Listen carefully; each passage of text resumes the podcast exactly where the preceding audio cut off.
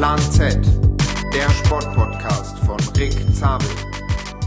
Hallo und herzlich willkommen zu einer neuen Folge Plan Z.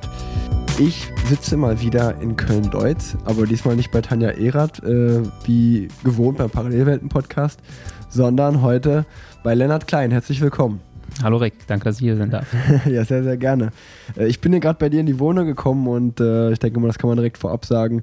Das äh, Mixed Relay Rennen lief noch, also die Weltmeisterschaft in Belgien, wo drei Frauen zusammen Mannschaftszeitfahren absolvieren und drei Männer. Und äh, ja, man kann sagen, herzlichen Glückwunsch an die deutsche Mannschaft. Die haben die Goldmedaille gewonnen. Ähm, nachdem gestern schon Antonia Niedermeyer, glaube ich, die Bronzemedaille bei den Juniorinnen im Zeitfahren gewonnen hat, ähm, ja, haben jetzt äh, die deutschen Frauen und Männer zusammen die Goldmedaille gewonnen und ich glaube, es gibt nichts Schöneres äh, für Toni Martin, als so seine Karriere zu beenden. Deswegen kurz an der Stelle äh, herzlichen Glückwunsch. Äh, das ist so das, was direkt passiert ist. Äh, ihr hört es vielleicht. Ich bin ein bisschen erkältet. Ich hoffe, äh, man, man kann trotzdem zuhören. Ähm, ja, aber das nur so zum aktuellen Geschehen. du hast hier das Mixed Relay Zeitfahren geschaut und für alle, die dich, die dich nicht kennen, ähm, Lennart fährt selber Rennen schon ganz, ganz lange. Und vor allen Dingen ist Lennart nämlich der, auch der Territory Manager im Dachbereich, also Deutschland, Österreich, Schweiz, für Swift. Ja. Und dementsprechend haben wir, glaube ich, einige Themen, über die wir sprechen können. Damit ich aber die Hörerinnen und der Hörer äh, oder alle Hörerinnen, alle Hörer besser kennenlernen, ähm, die treuen Hörer kennst. Jetzt gibt es wie immer die Schnellfragerunde, sponsored bei Breitling. Lennart, wie alt bist du? 29 schon. Wohnort? Köln-Deutz. Stadt oder Land? Äh, Gerade Stadt, bald irgendwann Land. Bist du eher ein Landtyp? Ja, ich glaube so auf lange Sicht auf jeden Fall schon. Also ich bin aufgewachsen in, in Ports, also am, am Rand der Stadt. Mhm. Hat schon seine Vorteile, aber jetzt eine Zeit lang glaube ich noch die Stadt das Bessere. Indoor oder Outdoor beim Radfahren?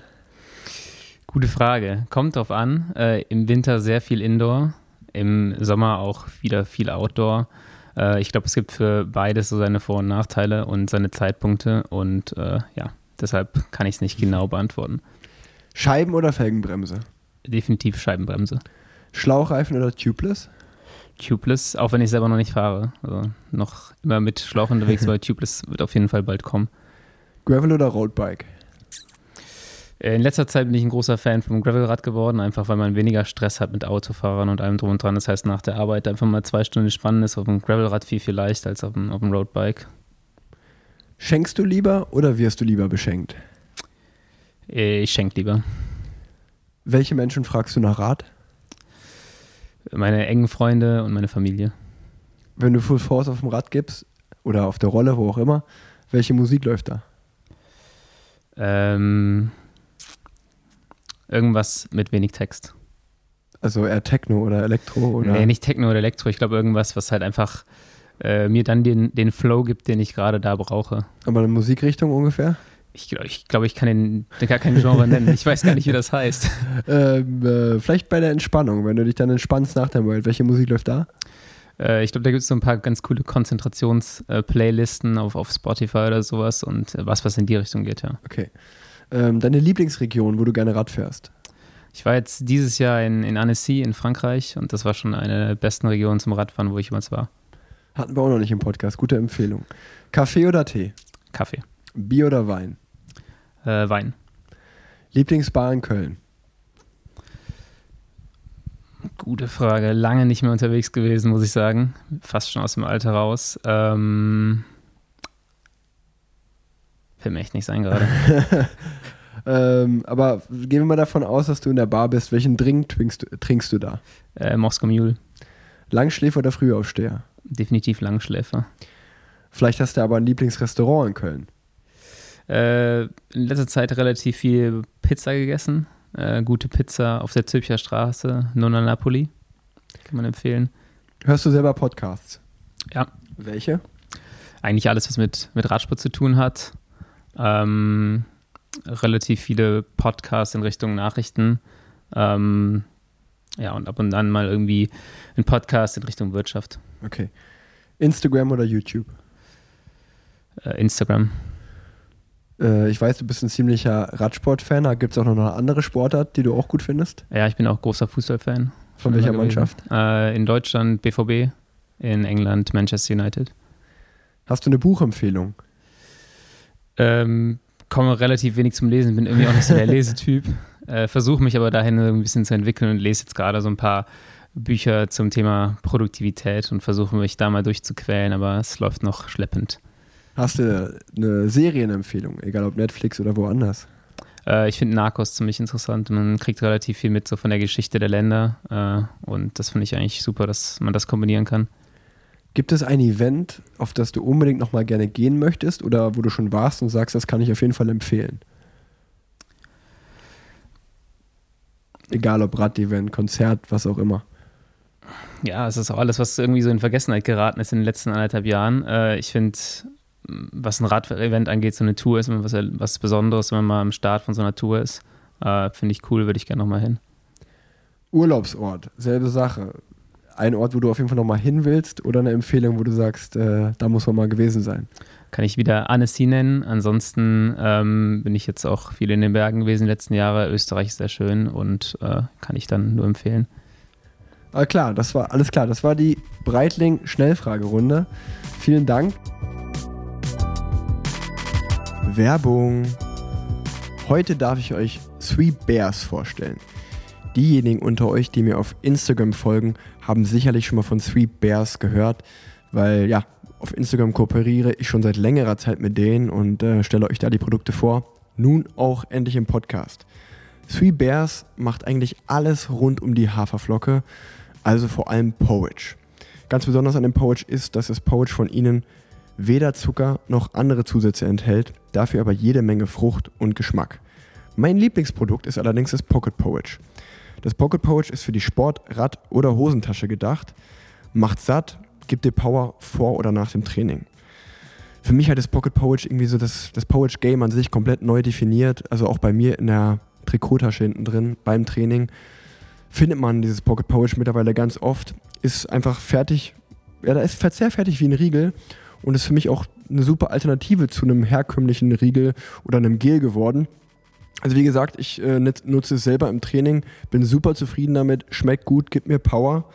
Ähm, ab dem 21. September gibt es da jetzt nämlich neue Geschmackssorten unter anderem, nämlich die exotischen Früchte, die edle Erdbeere und den feinen Kakao.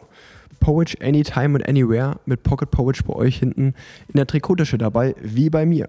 Das Ganze findet ihr auf sweetbears.de und mit dem Code RICK15, also R-I-C-K 15, gibt es sogar noch ein bisschen Rabatt. Ähm, mich würde es freuen, wenn ihr es mal ausprobiert und dann gerne auch Feedback gibt, wie ihr es findet. Ich bin super happy damit. Ich sag's nochmal, sweetbears.de findet ihr aber auch wie immer in den Shownotes. Ja, Lennart, lass uns mal richtig hier in den Podcast starten. Ähm, wir beiden kennen uns ja auch schon was länger. Ähm, du bist 1992er Jahrgang, ich bin 1993er Jahrgang. Und äh, dementsprechend sind wir immer mal wieder in den Nachwuchsklassen das ein oder andere Jährchen und dann auch bei den Männern zusammengefahren. Ich habe recherchiert, dass du 2007 angefangen hast mit Radrennen fahren. Ist das richtig? Ja, ich glaube, das waren meine drei erste Schrittrennen in den Jahren. Ähm, und da habe ich, glaube ich, ja die ersten Rennen gefahren. Obwohl, nee, das könnte sogar 2006 gewesen sein. Da war 2007 ja. die erste Saison, genau. Genau, da hattest du schon zwei Platzierungen, habe ich gesehen. Ja, das war eine, eine ganz, ganz harte Saison. ähm, wie, wie ist es dazu gekommen, dass du äh, angefangen hast, Rad zu fahren und Rennen zu fahren? Ja, ich glaube, ich war auch tatsächlich, oder bin diese Generation, die äh, noch mit den deutschen Erfolgen in den 90er, 2000ern aufgewachsen ist und habe erstmal immer Fußball gespielt und dann irgendwann gemerkt, als dann die Jungs so 13, 14 wurden und Training geschwänzt haben, dachte ich mir so, ja, scheiße, wir sind drei Jahre nacheinander Zweiter in unserer Liga geworden. Und ich fand den Radsport schon immer cool und fand aber da ganz cool, dass man erstmal grundsätzlich für sein eigenes Leistungsniveau verantwortlich ist. Und äh, habe dann ja, in einem Verein in Ports angerufen. Die hatten glücklicherweise ein Rad für mich für ein halbes Jahr und dann konnte ich erstmal testen und gucken, äh, ob mir das auch Spaß macht. Ähm, und ja, ansonsten aufmerksam geworden, einfach immer über die Tour de France im Sommer. Und äh, nimm uns da mal so ein bisschen mit. Wie war das, als du dann angefangen hast, Rennen zu fahren? Der, wie bist du zum Verein gekommen? Wie bist du auf die Rennstrecke gekommen? Ja, das war eigentlich, in, in Ports hatten wir eigentlich den Verein. Ich komme aus Ports, ähm, habe auf der Internetseite geschaut, äh, wie man da ansprechen kann, habe mich da gemeldet und habe dann angefangen, mit denen zu trainieren. Ähm, ja, auf die Rennstrecke gekommen bin ich dann durch so erste Schrittrennen, die es damals gab. Ich weiß gar nicht, ob es sie heute noch gibt. Es sind ein, zwei Runden in so einem, in so einem, auf so einem Kriteriumskurs äh, für Anfänger. Äh, und dann bin ich ein Jahr später in meine erste Saison gestartet und das war schon ein hartes Pflaster. Ich dachte nach den ersten drei erste Schrittrennen, ich wäre the next big thing. Turns out war ich nicht. Beim ersten Rennen Köln-Schuld-Frechen ging es raus noch, damals in der U17.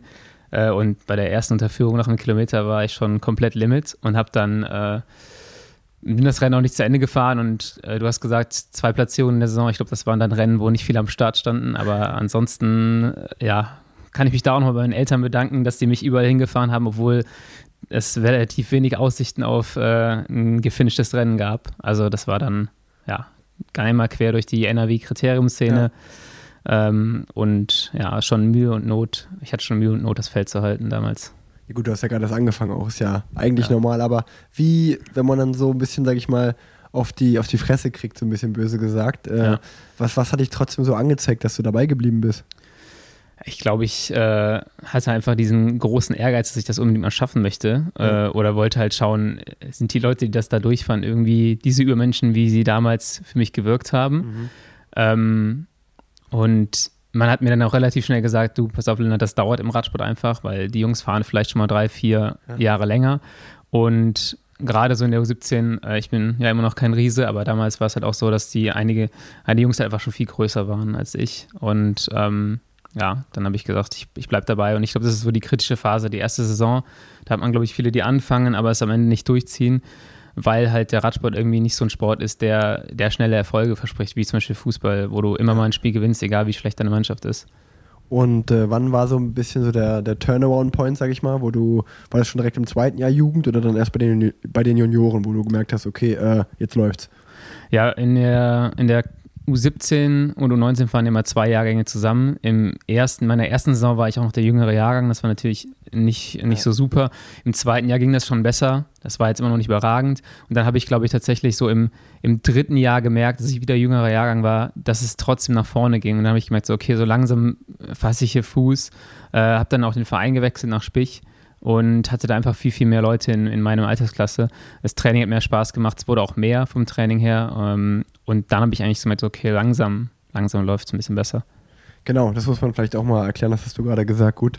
Ähm, dass es immer zwei Jahrgänge, zwei Jahrgänge gibt, egal ja. ob das bei den Schülern ist, also bei der U13, bei der U15 oder bei der U17 und U19. Und ähm, auch wenn man das vielleicht gar nicht mal so denkt, aber ja, als Teenager macht so ein Jahr echt richtig was ja. aus. Also wenn man der erste Jahrgang ist, da fahren wirklich nur die absoluten Supertalente vorne mit. Ähm, und äh, also oder die sehr schon früh einfach weiterentwickelt, weiterentwickelt ja. sind, aber ähm, es ist schon äh, ein Nachteil, wenn man einfach äh, erstes Jahr ist und äh, das zweite Jahr, wenn man dann so in der ältere Jahrgang ist, äh, dann kann man auf jeden Fall eigentlich schon deutlich besser mitfahren. Ja, das läuft schon von alleine ein bisschen besser dann. Und was waren so in der Zeit äh, Jugend, Junioren, was waren da so deine Highlights bei den Rennen? Ähm, was, was, an was kannst du dich erinnern? Ah, ich glaube, ähm, in, der, in der Juniorenklasse habe ich dann mein erstes Rennen irgendwann gewonnen in, in Trier.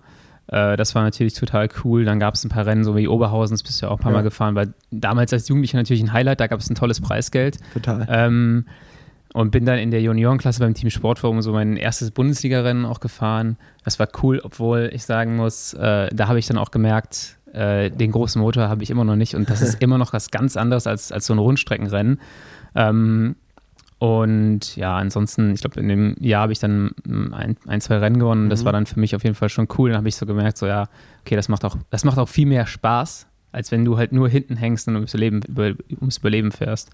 Total, total. Ja, Oberhausen ist ein gutes Rennen, du sagst, wie du sagst. Da gab es immer gutes Preisgeld. Ähm, da war noch immer auf jeden Fall, dadurch war dann immer gutes Starterfeld ja. da. Holländer und Belgier kamen auch über die Grenze rüber. Ja. Ähm, war immer schon, war immer schon eine spannende ich glaub, Sache. Ich glaube, Wilko Kellermann hat einmal auch gewonnen in den beiden Jahren dann da. Ja, das kann gut sein. Äh, ich hatte, ich hatte nämlich heute sozusagen beim Recherchieren nochmal gesehen, dass wir immer, also als ich im ersten Jahr Junioren war und du im zweiten Jahr Junioren, das muss die Saison ich glaube 2009 gewesen sein oder 2008, irgendwie so um den Ja, Dreh. genau, ja. Ähm, ne, Quatsch, 2007 hast du angefangen, nee, 2010 muss, muss es 2010, 2010 ja. muss es gewesen sein. Ähm, da hatte ich geschaut, da warst du, glaube ich, 30. an der Radrangliste der Junioren und ich war 10. Ja. Äh, dementsprechend, äh, ja, also haben wir uns da beide schon im vorderen Feld bewegt. Ja, ich habe die Punkte eher so gehamstert, glaube ich, und du hast bei den Bundesliga-Rennen geholt und ich habe dann irgendwie meine zwei Rundstreckenrennen am Wochenende genutzt, um da Punkte zu sammeln. Aber ja, das war Rangliste war immer so ein, was man mit einem eigenen Auge darauf gestielt hat. Total, was, total. Was ganz lustig war. Ist auch witzig, wenn man, also heute, ich weiß nicht, wann ich das letzte Mal auf so eine Rangliste geschaut Ja. habe, äh, egal ob das bei der UCI ist, ob das jetzt beim BDR, bei Radnet ist, es ist mittlerweile, Ja. wenn man Profi ist, schaut man da so gar nicht mehr drauf. Aber äh, als Nachwuchssportler war das so echt so das Ding. Ja. Ja, dann bist du auch U23 gefahren. Und äh, mittlerweile, ich meine, jetzt sind wir 2021, dann war 2011, war deine erste Saison bei den Männern. Das Ja. heißt, du bist jetzt eigentlich seit zehn Jahren bist du äh, Männerfahrer. Ja. Und äh, ich habe da echt einen heiden Respekt vor und finde das richtig geil, dass du das auch immer noch so durchziehst, auch neben dem Berufsleben, weil das ist ja eigentlich äh, schon nicht so der Regelfall. Ne? Also die, die meisten hören ja dann irgendwie vielleicht am Ende der U- U23 schon auf Ja. oder fahren nicht mehr, aber dass du so sagst, so, ey, auch wenn ich es jetzt vielleicht nicht zu den Profis geschafft habe, whatever, es ist trotzdem ein geiler Sport Ja. und ich habe trotzdem Bock auf Kriterien. Ähm, wie, also nimm uns mal so ein bisschen mit durch deine Männerzeit, wie war das? Ich glaube, dass der Grund, warum ich noch fahre, ist, glaube ich, dass ich nicht die U23 so im Blick hatte und gesagt habe, so, das ist meine Zeit, um jetzt Profi zu werden, sondern ich Ja. glaube, mir war eigentlich relativ, ich weiß auch gar nicht, ob ich jemals überhaupt Ambitionen hatte, dass ich Profi werden will, aber äh, deswegen war auch der Fokus nicht auf die U23 gerichtet und es war danach so vorbei, sondern ich habe einfach dann angefangen zu studieren 2011 und habe das irgendwie immer weiter so nebenher gemacht. Ähm, ich habe ja, es ist halt, glaube ich, so diese typische Sache, so du, du machst das und denkst immer so, ja gut, irgendwann höre ich damit auf und nächstes Jahr weiß ich nicht, ob ich noch fahre, aber bleibt halt einfach so dran. Ja. Und dann ist es halt auch einfach ein, äh, ja, ich habe so das richtige Team gehabt, immer oder die richtige Umgebung, wo ich gesagt habe, es macht mir einfach Spaß, weil die Leute, mit denen ich jetzt hier Rad fahre, das sind auch gute Freunde von mir und mit den Leuten verbringe ich auch gern viel Zeit oder das Wochenende, weil es ist ja schon zeitintensiv, wenn man sich das anguckt. Man trainiert ja seine Stunden in der Woche, man ist am Wochenende viel unterwegs. Ich glaube, das habe ich jetzt das erste Mal so richtig wahrgenommen während, während Covid, wo die Rennen nicht da waren, wie viel Zeit man eigentlich dafür investiert. Und ja, bin halt immer so weitergefahren, habe dann, ich glaube, nach zwei oder drei Jahren in der U23 oder bei den Männern, äh, habe ich in Spich ein Team mitgegründet, das erst Team Radon hieß, mit dem Hauptsponsor Radon und dann ging es weiter, äh, hat sich das zum Team Kernos entwickelt und irgendwann vor zwei Jahren haben wir nochmal gesagt, wir, wir splitten das Ganze nochmal, wir machen uns ein bisschen unser eigenes Ding. Ähm, das Ganze nochmal refreshed, so aus unserer Perspektive mit ein paar Leuten. Ähm, und ja, das war dann so, deswegen hat man immer so ein bisschen was gehabt, warum man am Ball bleibt. Und was, was wir eigentlich so im, jedes Jahr gemacht haben, bis, bis Covid anfing, ist, dass wir einmal im Jahr auch in die USA geflogen sind, um dort Rennen zu fahren. Das war halt ein, ein Highlight jedes Jahr, weil du machst im Prinzip einen Urlaub. Du fährst auch ein bisschen Rennen, weil für den Radsportler ist es halt immer so, wenn du, wenn du Urlaub machst, dann verlierst du Form und dann bist du doch irgendwie ein bisschen porös deshalb. Und dann war es immer total geil, da auch mal was ganz Neues zu erleben. Und äh, ja, das sind so die Dinge, die einen so bei der Stange halten. Jetzt wäre gleich, also du hast jetzt viele Dinge schon angesprochen, die, die ich auf jeden Fall noch auf der Liste habe. Ähm, also erstens äh, will ich mal darauf zurückkommen, was du gesagt hast, mit den Freunden, dass es zeitintensiv ist. Also äh, auch da äh, erzähl mal gerne, wie viel Rennen du so dann, sag ich mal, neben deinem beruflichen Leben so am Wochenende gefahren bist. Ähm, so wann die Saison bei dir so als Elitefahrer losging äh, und wann die Ja. auch zu Ende war und wie viel Rennen du so im Jahr gefahren bist. Eine genaue Anzahl ist schwer, aber ich denke mal so, wir fangen normalerweise im, im März an, äh, in Herford eigentlich immer, und fahren dann durch bis ungefähr Oktober mit vielleicht so einer kleinen Sommerpause. Und dann sind das meistens die ersten zwei Monate so ein Rennen pro Wochenende und dann gibt es auch so Wochenenden im Mai, so um Pfingsten rum, wo du immer zwei bis drei Rennen sogar fahren kannst. Ähm, ja, und das ist dann, wie du schon sagtest, ist relativ zeitintensiv auch. Ähm, vom Training her, wenn du so viele Rennen fährst, ist es dann eigentlich ein bisschen entspannter. Du kannst dann einfach so zwei, dreimal die Woche noch fahren. Kommst dann insgesamt wahrscheinlich so auf acht bis zehn Stunden auf dem Rad in der Woche. Und äh, ja, wie, also wie du sagst, dann ist man einfach oft am Wochenende unterwegs, fährt Rennen, wo, weiß ich nicht, andere äh, in unserem Alter wahrscheinlich eher feiern gehen oder auf irgendwelche Festivals oder ja, einen Tag am See verbringen, keine Ahnung, äh, was man halt so macht. Und äh, du bist da unterwegs und fährst Radrennen, aber halt nicht, nicht, äh, also man kann glaube ich schon sagen, dass glaube ich die Leute, mit denen du unterwegs bist, auch von den die Teams, die du gerade angesprochen hast, dass das ja eigentlich schon so eine eigen, eingeschworene Truppe ist und so eine Commu- Community und ein Freundeskreis. Ja. Und das eigentlich das auch, glaube ich, ein großer Hauptgrund ist, warum man dabei bleibt, oder? Ja, auf jeden Fall. Also meine, meine Kumpels aus der Schule, die verstehen das äh, nicht ganz so. Die sind aber diese ganz, das ist halt so diese ganz andere Welt, die du gerade beschrieben hast, die eher einfach studiert haben dann und halt nicht Sport gemacht haben, sondern eher gefeiert haben. Ich glaube, in meinem ersten Semester habe ich das auch mal so ein bisschen gemacht. Also die Saison 2011, meine erste Männersaison war auch nicht so grandios. Da war ich, glaube ich, den halben Sommer äh, raus erstmal. Und dann habe ich mir das da, glaube ich, auch mal einfach angeguckt, wie dieses andere Leben so ist und habe aber irgendwie den Weg wieder zurückgefunden und mein, mein Ehrgeiz war dann schon irgendwie weiterzufahren. Ähm, und ja, also ich denke, dass das ganz wichtig ist, in welchem Umfeld man sich bewegt und mit welchen Leuten man was macht, weil, wie du auch gerade gesagt hast, das sind, das sind gute Freunde und mit denen fahren wir jetzt auch in Urlaub, auch wenn wir, wenn wir keine ja. Ausflüge in die USA machen, dann fahren wir einfach mit den Leuten dann weg im Sommer. Mega gut. Ähm, genau, und dann, was du auch gerade angesprochen hattest, schon mal, dass, dass du das Team mitgegründet hast, also erst Team Radar und dann Team Kernhaus. Mittlerweile fährst du ja für, die, für das Team Team Colonia Kids. Und ich kann mich noch gut daran erinnern, äh, dass ich schon das eine oder andere Mal, äh, egal ob es jetzt ein Nachtourkriterium war oder irgendwelche Kriterien, wo, wo dann auch, das ist ja, früher war das ja auch gang und gäbe, dass man, sage ich mal, dann, dass die A-Klasse äh, mit den KT, PKT oder World Tour Fahrern zusammenfahren durfte. Das wurde ja auch mittlerweile geändert. Das ist ja in den seltensten Fällen so, dass auch wir Profis mal an einem Kriterium oder einem Rundstreckenrennen teilnehmen ja. dürfen. Aber wenn das mal der Fall war, dann kann ich mich immer gut daran erinnern, dass äh, ja das Team Kernhaus in NRW da so eine auf jeden Fall so eine Vormachtstellung hatte und äh, ihr alles gute Fahrer wart, gerade auf der Rundstrecke und dann auch noch im Kollektiv, dass es da als Profi immer sehr schwer war, gegen euch anzukommen. Ja. Ähm, und äh, ja, erzähl uns einfach mal so ein bisschen das über, über die Zeit, wie viel, wie viel wart ihr da und äh, ihr habt ja schon, also man kann ja schon sagen, so gerade in NRW wart ihr so das Team und ja. ihr habt die Rundstrecke dominiert. Ja, wir waren anfangs, glaube ich, acht Fahrer und irgendwann im letzten Jahr, wo wir dabei waren, waren wir zehn. Ähm, das war anfangs mit acht Fahrern vollkommen in Ordnung. Am Ende muss man sagen, zehn Fahrer, vor allem dann mit Hinblick auf, wie groß die Starterfelder am Ende waren, ist es einfach auch schon zu viel gewesen. Ähm, ja, wir haben uns, wir haben uns, glaube ich, ganz gut gemacht über die Jahre. Am Anfang haben wir, glaube ich, ein Rennen gewonnen. Ähm, und das, das Wichtige war halt irgendwann, dass wir herausgefunden haben, als, wie wir als Team am besten funktionieren und ähm, jeder hatte so seine Rolle und es hat einfach, ja, einfach automatisch funktioniert, wenn wir Rennen gefahren sind. Das wurde dann extrem hart, wenn wir, wenn wir gegen euch gefahren sind, zum Beispiel in Hürth. Äh, ich meine, da hat Nils jedes Jahr auch mal wieder gezeigt, wo der große Unterschied ist zwischen Rundstreckenamateur ja. und, und einem World Tour-Fahrer, auch wenn er in dem Bereich unterwegs war, wo wir so ein bisschen spezialisiert waren. Ähm, und ja, ich glaube dann im Vergleich zu wenn wir, wenn wir normale Rennen gefahren sind, war es dann halt auch irgendwann zu viel von den Fahrern und zu viele, wir sind einfach zu gut zusammengefahren, würde ich sagen, was dann auch, glaube ich, nicht ganz so gut war für den Sport. Ja, ähm, sind viele abgeschreckt, meinst du? Es kann gut sein, dass auch bei einigen Rennen, ja. wenn man dann die Startliste anguckt und sieht, da sind achtmal Kernhaus gewesen ja. ähm, und insgesamt 25 Fahrer, dann denkt man sich, glaube ich, auch einfach so, ja, was, was, was soll ich da, dass, wenn ich alleine bin, vor allem.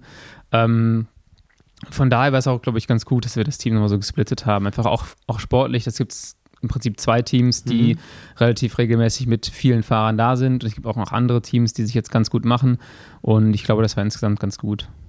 Wie, also, und genau, und das war, das habt ihr auch aufgrund dessen gemacht, dass ihr gesagt habt, okay, wir splitten uns einfach damit, äh, ja, so ein bisschen mehr Chancengleichheit herrscht und wenn man andere Wege gehen wollte ja, nicht nur aus sportlichen Gründen, sondern auch, weil man einfach, einfach gemerkt hat, dass äh, sich ja einige Leute immer wieder, in, dass sie in Urlaub zusammengefahren ja, sind, ja, dass die ja. auch wieder in die USA geflogen sind zusammen. Und man hat, also hat sich einfach auch über die Zeit, weil wir extrem lange in, im Team zusammen waren, ein bisschen auseinanderentwickelt. Okay. Und äh, ja, es war eigentlich ziemlich passend und ich glaube auch, dass es, dass es gut war, dass wir es gemacht haben. Und jetzt äh, fährst du für die Team Colonia Kids und bist äh, bei der Scuderia Südstadt im Verein. Genau, ja. Und äh, das, also man kann, kann ich definitiv auch empfehlen, kann man gerne mal auf Instagram schauen.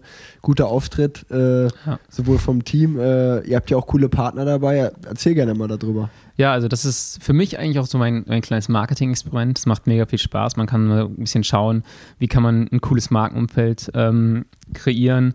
Und das war auch so die Idee dahinter. Also wir haben oft, ich war anderthalb Jahre in Berlin und habe dann die Jungs vom Team Standard kennengelernt. Ja. Ähm, dachte mir so, die machen das mega geil, was sie mit ihrem Team so darstellen, haben aber nicht so den, das richtige Rennteam, äh, die richtige Folge. Und wir waren damals das Team Kernhaus und waren eigentlich relativ erfolgreich, was, auf, was das Rundstreckenfahren ja. angeht. Ähm, aber hatten nicht so eine gute Außendarstellung. Und im Prinzip, das Team Colonia Kids ist jetzt so eine, eine perfekte Fusion aus beidem, würde ich mal sagen. Also wir haben natürlich noch den Fokus auf das Sportliche, haben aber auch so ein bisschen drumherum dieses ja, dieses Marketing für uns Mhm. entdeckt, weil ähm, wenn man ganz ehrlich ist, die sportlichen Erfolge auf der Rundstrecke sind für einen Partner eigentlich gar nicht so relevant. Das ist eine schöne Sache und es gibt eigentlich auch Glaubwürdigkeit, aber das Wichtige ist halt, dass man eine gute Außenstellung hat, die Leute erreicht, vielleicht auch mit einer Community die Leute erreicht und ähm, ja, deshalb haben wir das Team auch gegründet und deshalb ist es so aufgestellt mit Marken wie Wahoo, Rafa, ähm, Standard, äh, Ministry of Nutrition. Das sind alles Partner, die viel Wert auf sowas legen und äh, ja, deshalb äh, bin ich da recht happy, wie das gelaufen ist. Sieht sehr, sieht sehr, sehr, sehr geil aus, das Team, muss man wirklich sagen. Und äh, auch wirklich coole Partner dabei. Ähm, dann äh, noch vielleicht zwei Punkte, über die man äh, reden kann. Äh, sicherlich das eine, äh, was mich jetzt interessiert, äh, das hatte ich gar nicht so auf dem Schirm, die Amerika-Reisen. Ähm, wie kam es dazu? Wie waren die? Ich glaube, äh, wir haben 2013, 14 das erste Mal geguckt, was kann man so fahren außerhalb der NRW-Rundstrecke. Also wir waren in Belgien natürlich für die Juniorenklassen, diese Ja. Kermesse-Rennen, ähm, aber wir haben dann auch mal ein bisschen geguckt, was gibt es so an UCI-Rennen. Ähm, einige Teams sind sowas wie Tour de Guadeloupe gefahren oder sowas ähm, oder Tour of Tobago und wir dachten uns so, ich glaube, in dem Jahr ist dann das Team Stölting auch in den USA, in Chicago ein paar Rennen Ja. gefahren. Und dann habe ich mal geguckt, was kann man da irgendwie fahren, welche Rennen gibt es. Habe dann mit dem Veranstalter Kontakt aufgenommen und wir sind dann 2015 das erste Mal so darüber geflogen und wussten halt auch gar nicht, was uns erwartet. Also das war, es hätte alles sein können. Ähm, das war eine, eine damals siebentägige Rennserie in Chicago. Mega coole Geil. Stadt. Also das Coole ist, du fährst eine Woche vorher hin, du guckst dir die Stadt an, du ist direkt an so einem riesigen See gelegen. Also kann man nur empfehlen, dass man da mal hinfährt. Und dann waren wir eine Zeit lang da, fünf, sechs Tage, und dann, dann kam so das erste Rennen. Damals sind wir noch so ein einzelnes Rennen vor dieser Rundfahrt gefahren. Und es war halt schon einfach krass, wie anders die Leute da sind, wie sehr die den Sport feiern ähm, und wie hilfsbereit die waren. Es war schon als Deutscher so ein bisschen befremdlich, weil die kamen alle an, egal, die hatten irgendeine Verbindung zu Deutschland und die wollten uns direkt zum Essen einladen. Und es war für uns halt irgendwie so weird, warum sind die so freundlich? Und ähm, ja, dann lief es da extrem gut. Wir hatten das Glück, das erste Rennen direkt zu gewinnen und waren halt mega happy. Und am Ende als Studenten haben wir dann auch den ganzen Trip finanzieren können, weil die Preisgelder in den USA einfach deutlich höher sind. Ähm, und es war halt auch ganz cool, weil man dann ähm, mal gegen so Teams wie United Healthcare oder sowas da fahren Ja. konnte, die ein eigenes Crit-Team hatten, aber auch damals schon im, im Pro-Conti-Bereich unterwegs waren. Und dann haben wir das 2015 das erste gemacht und bis 2018 sind wir jedes Jahr hingeflogen. Und, Mega. Ja, Gerade, gerade die Kriteriumsszene oder die Rundstreckenszene in Amerika ist ja auch bekannt so. Ja.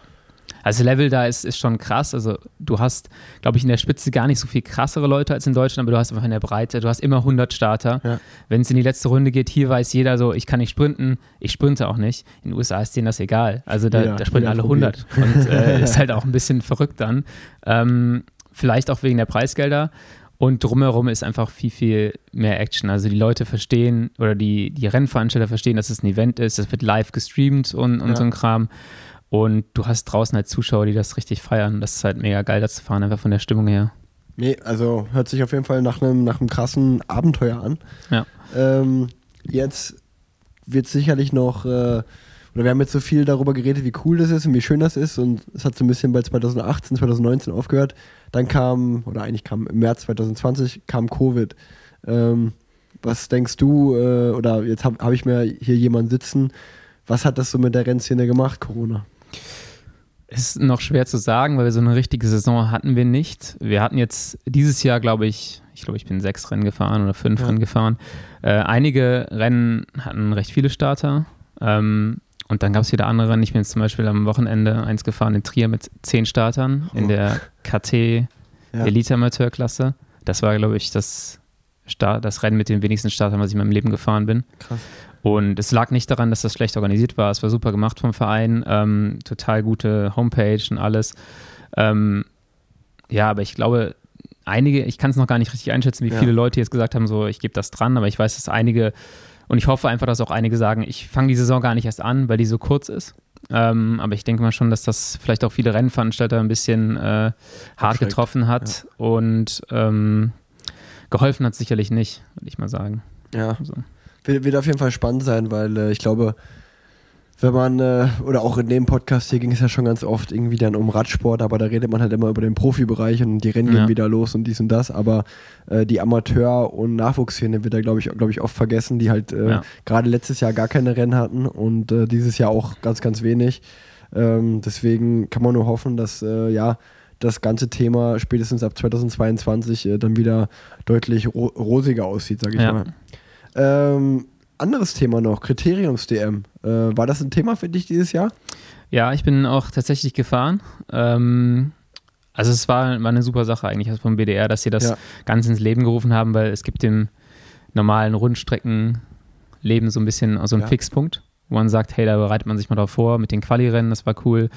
Ähm, äh, am Ende hat das Rennen auf einer Strecke stattgefunden, die ja recht kurz war, war eine 800 Meter Runde.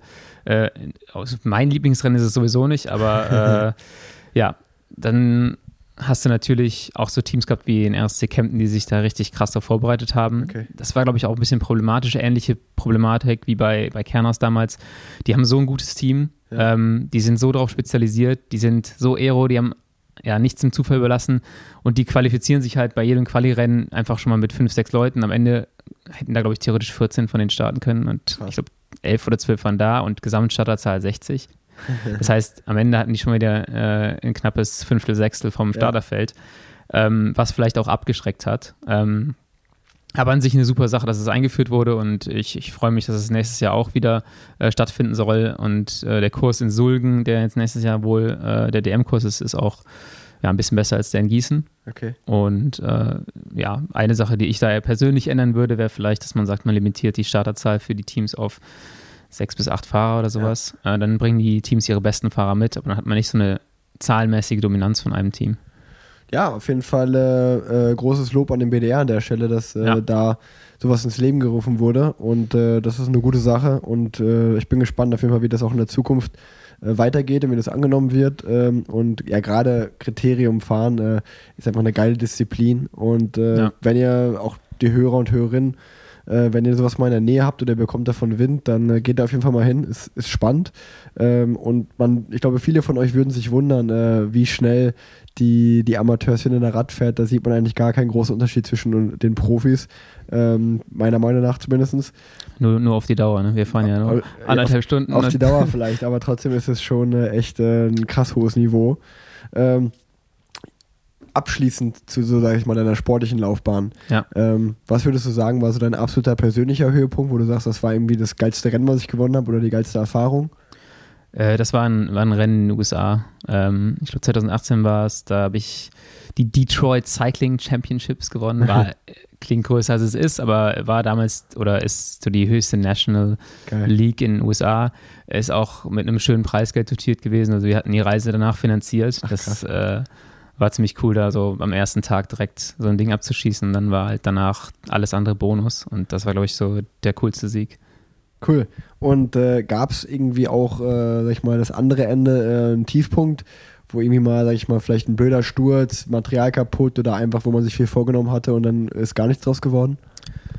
Ähm, nee, ich glaube nicht so ein richtiger Tiefpunkt, was das Rennenfahren angeht. Ich sag mal so, es ist so die Tiefpunkte in der Amateurszene sind, glaube ich, immer, wenn man, wenn man berufstätig ist und man merkt so, oh, ich komme mit dem Training nicht hinterher. Okay. Also, wie soll ich das alles unter einen Hut packen? Ja.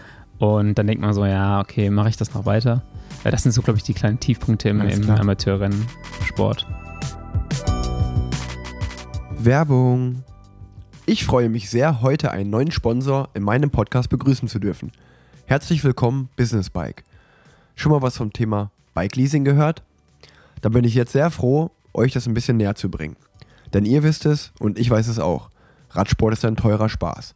Das muss aber gar nicht sein. Spart bares Geld, indem ihr auf Business Bike umsattelt. Wenn ihr euer Wunschbike als Dienstrad über den Arbeitgeber liest, könnt ihr sogar Steuervorteile nutzen. So spart ihr bis zu 40% im Vergleich zum Kauf. Beim Leasinganbieter Business Bike sind Service und Versicherung für den Hobbygebrauch schon inklusive.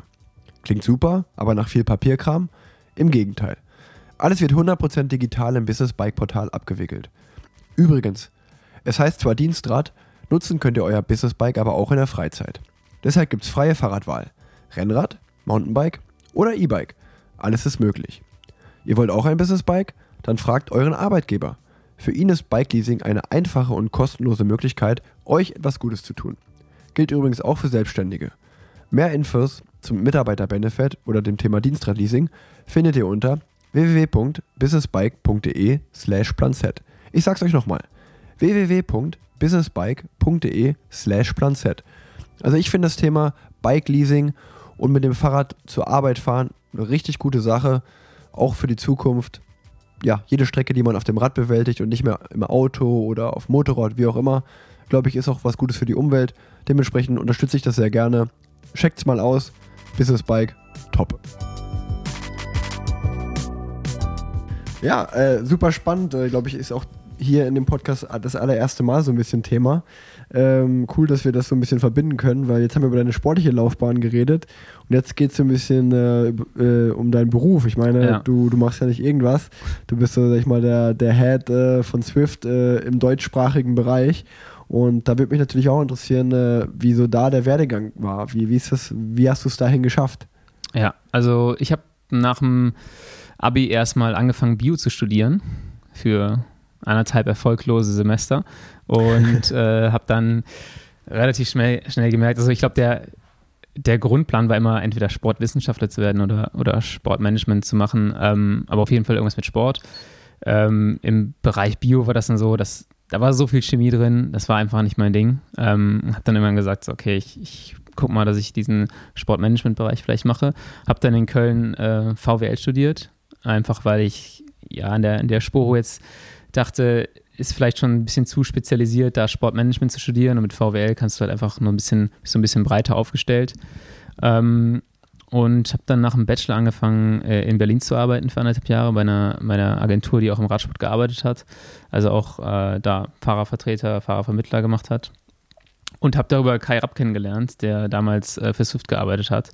Und als ich dann, das war 2018, glaube ich, in Berlin aufgehört habe, meinte Kai so, yo, und ich wollte erstmal eigentlich meinen Master machen und sagte Kai so, hey, hast du nicht Bock für Swift zu arbeiten? Dann dachte ich mir so, ja, kann ich mir auf jeden Fall mal angucken. Ist eine, ist eine Marke, die im Radsport jetzt gerade aufstrebend ist und die überall zu sehen war, auch 2018 schon. Und bin dann nach Innsbruck gereist zur WM und habe mir das dann angeguckt und relativ schnell gesagt, das ist schon cool. Und ja, dann so ist es eigentlich eher ein Zufall gewesen, dass ich bei Swift gelandet bin. Habe dann meinen Master noch in, in, Sportmanagement gemacht in den letzten zwei Jahren, so nebenher im Beruf und äh, bin damit jetzt auch ein Glück durch. Und jetzt kann ich mich da voll auf, die, auf das Swift-Thema fokussieren.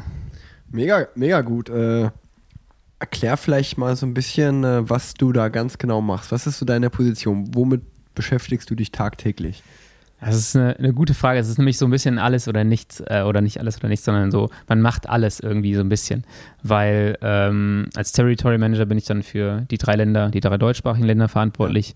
Ähm, ist aber so, dass in äh, Deutschland eigentlich kein anderer für Swift arbeitet. Das heißt, eigentlich kommen alle Themen erstmal zu mir die muss ich ein bisschen vorsortieren. Ähm, für mich ist es recht spannend auf der einen Seite, weil ich Einblick in alles bekomme, ob das jetzt eine, eine Paid-Media-Sache ja. ist oder ob das ein ganz normales Event oder sowas ist. Ich kann alles mal ein bisschen machen, ich kann das alles mal ein bisschen testen. Es ist auf der anderen Seite natürlich auch immer wieder relativ viel. Wenn das alles auf einmal kommt und man irgendwie fünf Projekte gleichzeitig hat, dann, äh, dann ja, muss man sich schon manchmal anschnallen ja, ich glaube gerade jetzt, äh, also erstmal, erst ist es, erstens ist es ja mal interessant, dass du so ein bisschen dann anscheinend der, der einzige Mitarbeiter ja. für Swift äh, äh, für den komplett deutschsprachigen Bereich bist. Das hätte ich jetzt auch nicht so gedacht, aber äh, super spannend und äh, kann man jetzt auch so sagen, dass wird es jetzt bei dir eher voller oder eher leerer, jetzt wo die Saison losgeht? Äh, weil jetzt kann man, jetzt geht ja eigentlich so die Swift-Saison ja. langsam los. Also ich habe äh, schon ein bisschen Schiss vom Winter, also es wird ein bisschen voller immer.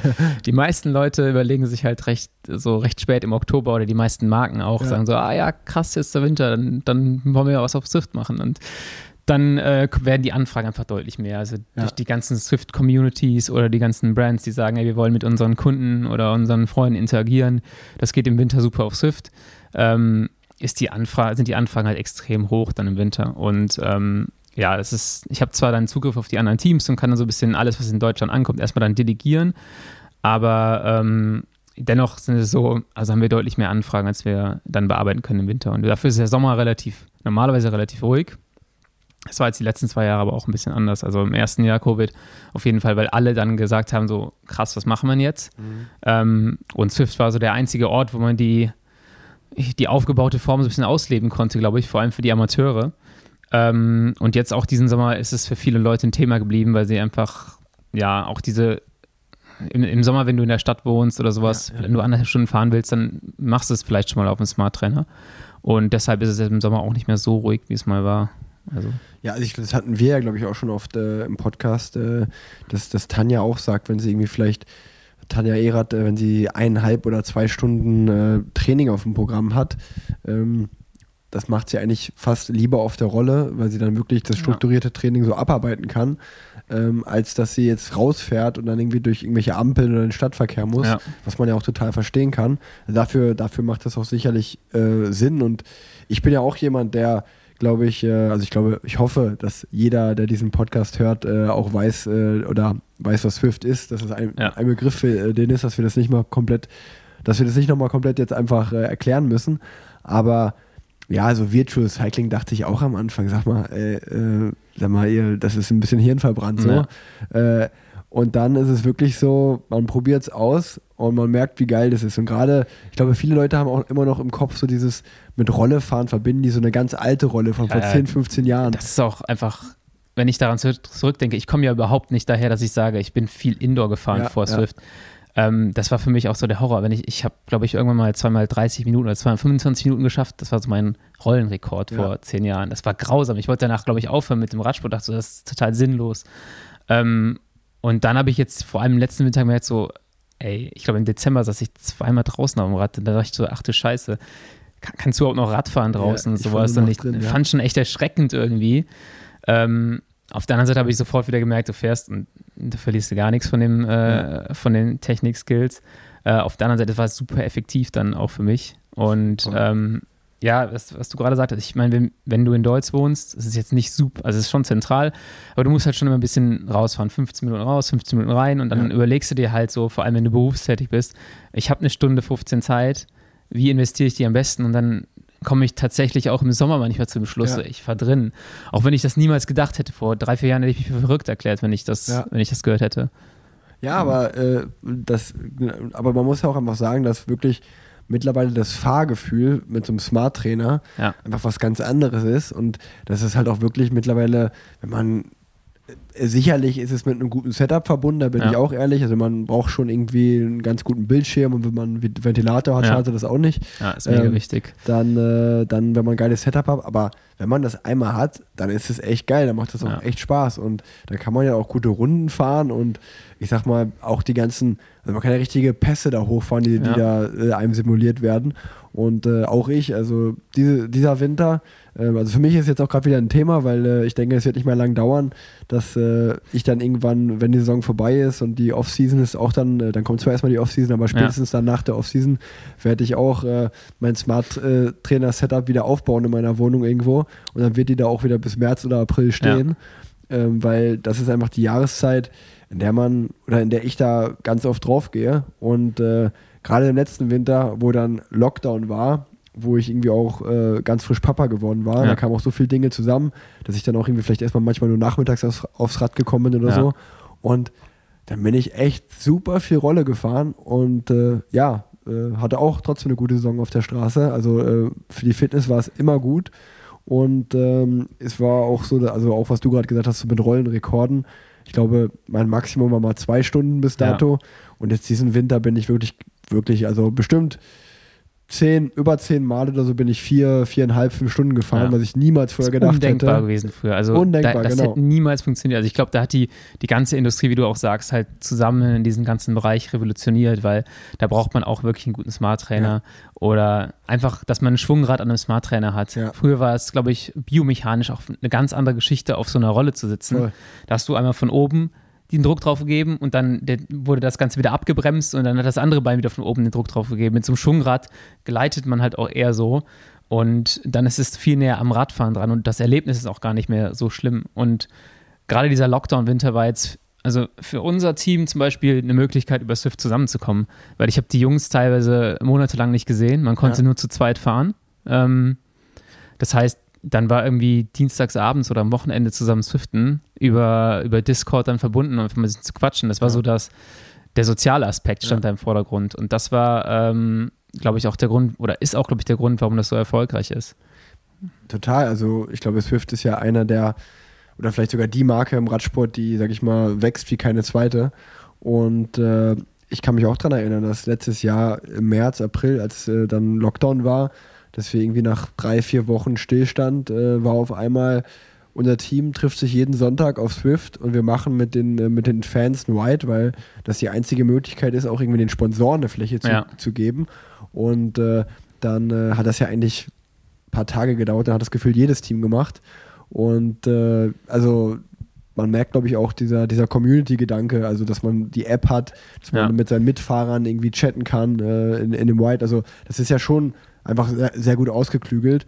Ähm, und äh, sowohl einfach, dass das Rollefahren angenehm ist, plus dieser Community-Gedanke, macht Swift ja so für mich auch so ein bisschen aus. Ja. Und äh, aber, aber sag doch mal, wie ist das für dich? Wie viel, wie viel Anfragen kommen da mittlerweile und äh, wie viel, wie viel musst du da planen? Oder was gibt's Neues jetzt, wo der Winter ansteht? Kommen da irgendwelche krassen Neu äh, Erneuerungen, wo man sich drauf freuen kann? Also die, die Anfragen, die, das ist ganz unterschiedlich, aber du hast extrem viele Kooperationsanfragen. Ja. Halt auch Firmen oder Marken, die sagen, wir können im Winter gar nicht so viel machen mit unseren Kunden oder Marken, die sonst im Sommer viel mit ihren Kunden interagieren können. Ähm, sowas kommt im Winter dann extrem viel rein. Ich kann dir nicht sagen, ob das, das ist unterschiedlich. Manchmal hast du drei oder vier Anfragen am Tag, manchmal keine. Ähm, auf die andere Frage, da wird sicherlich relativ viel kommen diesen Winter. Also wir machen das eigentlich jedes Jahr so, dass wir, äh, ich würde sagen, im Schnitt zwischen zwei und drei neue Maps Ja. rausbringen. Ähm, wir haben dieses Jahr äh, mit Makuri Islands auch wieder eine ganz neue Welt hinzugefügt. Krass. Ähm, und ja, das, das wird im Winter, da wird es auch noch was Neues geben, denke ich. Und ansonsten haben wir ein paar Formate getestet in den letzten Jahren und jetzt steht erstmal wieder die Swift Racing League an. Ist so eine sechswöchige Rennserie und eigentlich immer so ein ganz nettes so ein Einläuten der Wintersaison. Ja, äh, auch diese, genau, das kommt ja auch noch dazu, die ganzen, die ganzen Rennligen. Äh, GCA-Liga gab es ja auch, also die deutsche Bundesliga Ja. sozusagen äh, auf Swift. Äh, Jason Osborne, äh, der jetzt bei den Profis auch fährt. Ja. äh, Swift-Weltmeisterschaften, Swift äh, Tour de France-Etappen. Also äh, ist ja unglaublich, was es mittlerweile da alles gibt. Äh, was denkst du im Bereich E-Racing in Zukunft? Denkst du, es gibt da, es wird da eine abgekoppelte Szene von dem, von dem Straßenrennsport geben? Ja, ich denke schon. Also, das ist ein, nochmal eine ganz neue Disziplin. Ja. Ich würde das Ganze so betrachten wie ja, Crosssport oder Ja, Bahnradsport. Das ist was, was sich entwickelt, was auch nicht irgendwie in Kon Konkurrenz zum Straßenradsport steht, sondern das ist einfach eine weitere Facette des Radsports. Ja. Ähm, und ich habe schon das Gefühl, mit den ganzen Sachen, die wir in den letzten Jahren gemacht haben, wird es darauf hinauslaufen, dass es einfach immer größer und professioneller wird. Und man hat jetzt auch schon einige E-Sports-Teams, ähm, die extrem erfolgreich sind wo auch viel Geld hintersteckt. Es wird spannend werden, wenn man Ja. dann so, äh, also ich, ich bin ja letztes Jahr auch noch mit, äh, der ist bei uns im Conti-Team gefahren bei Eastwell Startup Nation, der Freddy Ovett. Oh ja, ja. Zum Beispiel der, wo, wo ich, mir, ich mir persönlich immer die Frage gestellt habe, okay, der Typ fährt ja so krass auf der Rolle und Ja. äh, fährt so unglaubliche Werte, warum bringt er irgendwie auf dem Straßenrad oder in einem Straßenrennen nicht mehr, mehr auf die Beine? Ähm, aber ich denke auch, dass es das geben wird, wie du sagst, dass es einfach so richtige Stereotypen gibt, die so gut äh, auf der Rolle sind, dass sie da halt Weltklasse sind. Ja. Und dass sich da einfach so eine, ja, wie du sagst, das ist eigentlich ein schöner Vergleich, dass es eine neue Facette bildet äh, im Radsport. Ja. Und äh, das, äh, das irgendwie, also für mich gibt es da auch irgendwie, ich finde das so witzig, man, äh, mittlerweile gibt es ja auch zwei, also ich, ich weiß, Fumi, mein Teamkollege, der macht ja auch mal, ich habe den Namen vergessen, der macht ja auch für sowas äh, ähnliches Werbung. Dann gibt es ja auch Ruvi und so, aber ich, ich muss sagen, ich bin auch auf Ruvi, musste ich einmal für die Tour des Swiss, musste ich so Ja. ein Rennen fahren. Ähm, ja, für mich ist da bis jetzt äh, noch nichts, äh, beißen die sich an Swift alle so ein bisschen die Zäh- Zähne aus, meiner Meinung nach. Also für mich ist es schon so ein Nonplusultra und äh, auch persönlich einfach da, da, wo ich drauf fahre. Ähm, ja, aber äh, ich, werd, ich bin auf jeden Fall gespannt, äh, wie das weitergeht. Äh, also nicht nur die E-Racing-Szene, auch so die ganzen Weekly Whites, die die, Ja. die die Marken machen, die Freunde so miteinander machen. Ähm, äh, auch denkst du, oder da, ich weiß gar nicht, ob du das sagen darfst, haben wir auch vorher nicht abgesprochen. Ähm, mittlerweile, äh, denkst du, ihr bringt auch Hardware raus in Zukunft? Das ist sowas, was, was schon immer lange gemunkelt wurde, aber wo mittlerweile auch äh, ja, unser CEO Eric Min mal gesagt hat, dass wir schon daran arbeiten. Äh, mehr kann ich dazu nicht sagen, Okay. weil ich auch einfach tatsächlich nichts weiß. Aber ähm, das sind schon Sachen, ähm, wo, woran gearbeitet wird. Was, was, was kannst du, also was würdest du denn sagen, äh, was ist so dein Swift-Setup? Also ich war ja mal hier bei dir in der Wohnung in deinem Zimmer und habe äh, dein Swift-Setup gesehen und war tief beeindruckt. Das war das Wahoo-Board oder wie, was war ja, das? es gibt von, äh, von so ein Boomboard. Boomboard, war Ja. das? Das fand ich schon ziemlich cool. Ja, was, ist- was ist so dein Setup, wo du sagst, äh, wenn, man, wenn man das nötige Kleingeld hat und man kann sich das leisten, hat Bock drauf, dann holt euch das? Ja, also so ein Board kann ich nur empfehlen. Ähm, ist jetzt, habe ich seit letztem März und am Anfang fühlt es sich mega komisch an. Aber irgendwann merkst du schon, dass du damit viel einfacher lang fahren kannst, weil das so ein bisschen Ja. flext. Ähm, auch fürs Rennenfahren ist es ganz angenehm. Ansonsten, ja, so, ein- so ein Wahoo-Kicker ist schon äh, ein super Gerät und das Maß aller Dinge. Ähm, du brauchst auf jeden Fall einen Ventilator. Äh, ansonsten läufst du da halt heiß. Ähm, es ist super wichtig, wenn du da auch mal so ein paar Rennen fahren willst. Und ich persönlich Swift jetzt mit dem iPad einfach praktischer Ja. ist. Man kann es aber im Fernsehen machen, ist wahrscheinlich noch ein Ticken cooler und dann ein Apple TV hinten dran hängen.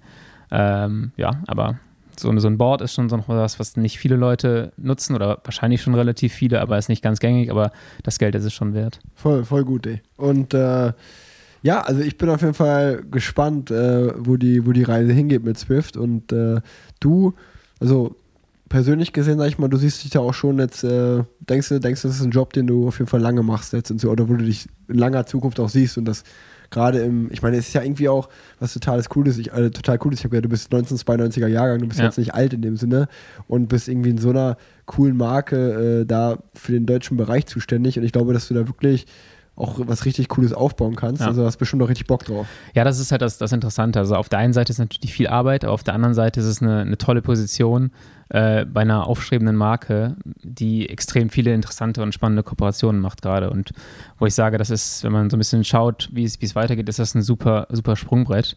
Und äh, man kann extrem viel lernen. Ja. Also deswegen, ja, ich hoffe, dass ich das noch lange machen kann. Ich freu, also ich äh, finde, oder was ich so mitbekomme, äh, was im ganzen deutschsprachigen Bereich ab, auch abläuft, so wie gerade angesprochen, die GCA-Liga, die Rennligen, die Events, äh, das ist schon, äh, das hat alles Hand und Fuß, das ist schon eine gute Sache.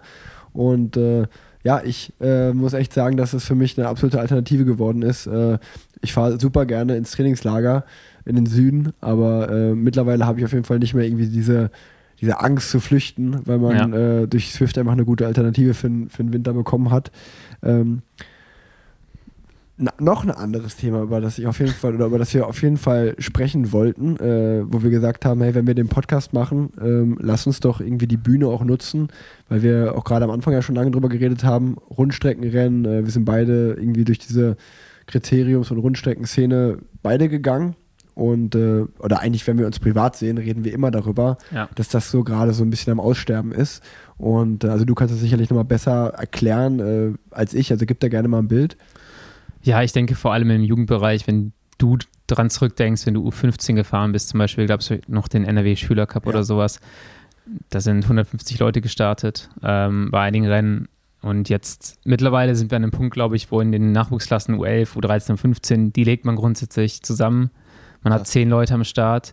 Ähm, und ich glaube, das ist so ein Bereich, der, der, der viel Aufmerksamkeit braucht jetzt und der stark gefördert werden muss, weil, wenn man sich einfach anschaut, alle deutschen World Tour Profis, die sind alle durch diese, durch diese Schule gegangen. Äh, da gab es in, äh, ich glaube, in NRW auch eine richtig starke Szene. In deinem Jahrgang war das, Ja. glaube ich, 93er, 94er Jahrgang, wo jetzt, glaube ich, acht oder neun Leute in der World Tour sind und die haben alle so angefangen. Und die sind alle so durch diese ganze Entwicklung gegangen. Und ich glaube, das ist extrem wichtig, äh, sowas als Basis zu haben für den Radsport.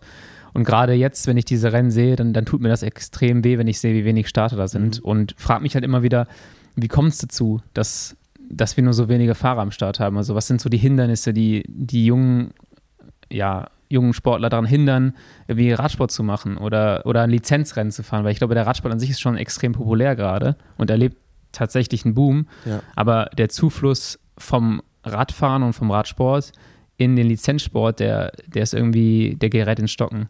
Okay. Und was denkst du da? Also, äh, woran, woran kann das liegen? Also, äh, einfach, meinst du da einfach, hat sich vielleicht die Zeit geändert? Ich meine, als wir jung waren, muss man auch ehrlicherweise sagen, da gab es halt äh, E-Sports zum Beispiel noch nicht und da gab es Ja. vielleicht auch noch nicht so viele andere. Also ich hatte damals halt irgendwie keine, keine Ahnung, kein iPhone, wo ich auf Instagram rumdatteln konnte Ja. oder TikTok oder was auch immer. Also ich meine, das ist jetzt so, so sehr pauschalisiert und so sehr Ja. klischeemäßig da, das so als Beispiel anzubringen. Aber ja, also ich meine, früher war es ja so gang und gäbe, in einen Verein zum Beispiel zu gehen. Genau, und ich glaube, das stirbt ja so ein bisschen auch aus. Ja, also wenn man sich anschaut, es gibt schon relativ viele Leute auch, die Rennen fahren und Rennen fahren wollen. Also man sieht es am Jedermann-Sport, wo du viele Starter hast. Man sieht es auch in den Swift-Rennen. Also du hast extrem viele Leute, die, die ein Swift-Rennen fahren, wo ich, wo ich nie gedacht hätte, dass sie das machen würden. Aber ich glaube, was, was schwierig ist, ist so der Einstieg da rein, weil für uns war es klar, wir gehen in den Verein und wir hatten wahrscheinlich damals noch, weil die Vereine stärker waren, fünf, sechs Vereine zur Auswahl hier, ähm, wo man auf Leute getroffen ist, die so gleiches Alter waren. Und jetzt, wenn ich mir, wenn ich mir darüber nachdenke, ich glaube, es ist halt super schwierig, erstmal den ganzen Sport zu verstehen. Okay, ich brauche einen Verein, und über den Verein löse ich die Lizenz und dann gehe ich auf Radnet und finde da die Ausschreibungen und komme dann zu so einem Radrennen. Wogegen andere Sachen wie zum Beispiel ein Jedermannrennen sind viel einfacher. Da gehst du auf die Website und meldest dich an. Das kostet zwar deutlich mehr Geld, aber das, der Weg dahin ist sehr einfach. Oder bei Swift das gleiche. Du gehst in den Eventkalender, drückst einen Knopf und auf einmal fährst du Radrennen. Also diese Eintrittsbarrieren sind halt viel, viel niedriger. Man kann das mal eher ausprobieren. Und ich denke, also für junge Leute, der Radsport an sich ist natürlich auch nochmal ein Hindernis, dass du halt immer ein Rad brauchst. Ne? Also das kann sich nicht jeder leisten. Ähm, meine Eltern waren, glaube ich, auch super froh, dass ich erstmal da für ein paar Monate ein Rad geliehen bekommen habe, bevor ich dann äh, tatsächlich, also wenn, die haben sich wahrscheinlich gedacht, der macht das nicht lange. Ja. Also ja, wollen wir jetzt auch kein Rad für 1000 Euro kaufen. Und da war ich froh, dass ich einen Verein hatte, der mir das Rad geben konnte für die Zeit. Und das ist, glaube ich, auch so, die ganze Infrastruktur ist halt gerade nicht da, um das für die breite Masse irgendwie tauglich zu machen.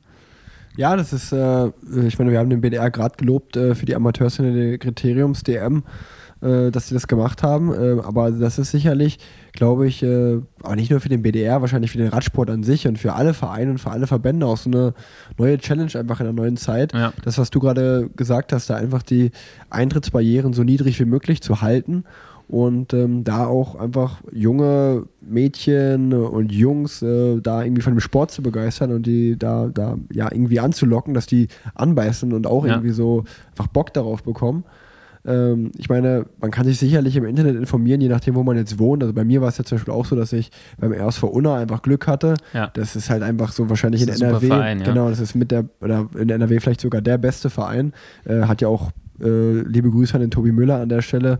Ähm, der macht da eine super Nachwuchsarbeit. Ja. Aber es ist dann immer krass zu sehen, dass es dann doch immer so an einzelnen Menschen hängt. Ja, ne? genau, also, klar. äh, jetzt, das ist ja ein gutes Beispiel. Tobi, der lebt dafür. Deswegen läuft der Verein auch. Aber wenn es den vielleicht nicht geben würde, wird, der Verein auch nicht so laufen. Ja. Und das ist irgendwie so krass, dass es immer so ehrenamtliche äh, ja, Helfer da auch braucht oder Trainer, was auch immer. Ähm, das das braucht es auch irgendwo. Ja, und ich glaube, das ist halt, ich weiß nicht, ob es damals in den Vereinen äh, in den, sagen wir, 90er, 2000 Jahren anders war und man den, den Trainer vielleicht auch ein bisschen Geld zahlen konnte, Ja. sowas. Aber man muss dieses ganze Trainertum attraktiver machen. Gerade ist so das Problem, wenn du, wenn du jetzt keinen guten Nachwuchstrainer hast, ist dein Verein auch unattraktiv. Ja. Und du hast, glaube ich, relativ viele Vereine gerade, die diese Posten nicht besetzen können, einfach weil die Leute fehlen und äh, weil die Leute halt keine Zeit haben dafür oder es einfach nicht attraktiv genug ist, das zu machen. Und dann kannst du auch einfach keine Jugendtruppe aufbauen. Also bei uns damals in Spich, wir hatten zwei Trainer und es war super gut, weil wir zehn Leute aus dem gleichen Jahrgang hatten. Und dann macht es halt einfach auch Spaß, Ja, dann bleibst ja, du dabei. Und dann kannst du vielleicht auch mal darüber hinwegsehen, dass du jetzt da irgendwie 30 DNFs im Jahr hattest, Ja. weil du einfach sagst, ja, an sich macht es ja aber doch Bock. Ja. Und wenn du das nicht hast, dann ist es, glaube ich, super schwer. Voll. Und ja, Ja, und also wie du sagst, ich glaube, äh, das ist sicherlich äh, schwer, da jetzt Lösungsansätze zu finden.